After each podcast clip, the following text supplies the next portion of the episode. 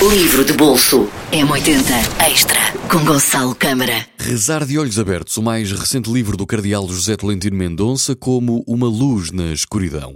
Num tempo de solidão, de tempestade nas nossas vidas, esta obra reúne um conjunto de orações para serem lidas e escutadas por todos aqueles que procuram um caminho. Há pessoas que rezam baixando os olhos, outros escondendo nas mãos o rosto, voltando-se para dentro.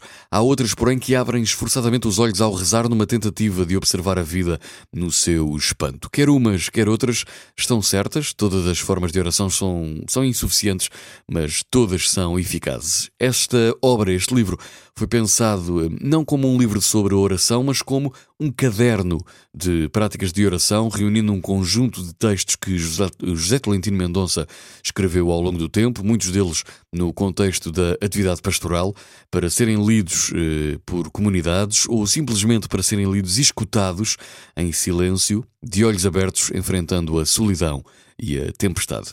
Ler é essencial, pode ler, pode e deve ler em casa este novo livro de José Tolentino Mendonça.